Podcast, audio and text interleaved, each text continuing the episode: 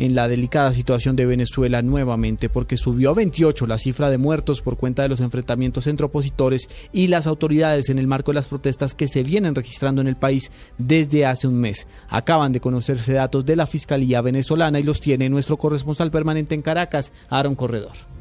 La decisión del gobierno venezolano de endurecer las medidas para enfrentar las protestas violentas, que ya cumplen un mes, empezaron a ejecutarse desde la madrugada de este jueves. Las zonas residenciales en el estado Carabobo, donde se reportaron tres muertos, un militar y dos civiles, amanecieron custodiadas por tanquetas de la Guardia Nacional Bolivariana, mientras que una comisión del Cuerpo de Investigaciones Científicas Penales y Criminalísticas 6CPC realizaron allanamientos a varios edificios. La fiscal general de la Nación, Luis Ortega Díaz, también confirmó que en un mes de protestas, 28 personas han fallecido de estas llamadas manifestaciones pacíficas donde han perdido la vida hasta el día de hoy 28 venezolanos. Debo aclarar que de, los, las personas fallecidas, cuatro han sido funcionarios públicos. Guillermo Sánchez, un entrenador deportivo de 42 años y padre de tres hijos que murieron en el estado Carabobo, recibió un impacto de bala conocida como Dun Dun, que se utiliza para cazar animales, confirmaron los médicos que atendieron el caso. El estudiante universitario Jesús Enrique Acosta, de 23 años, y el capitán de la Guardia Nacional Bolivariana, Ranzo Ernesto Bracho Bravo, los dos murieron por impacto de bala en la cabeza. En Caracas, Aaron Corredor,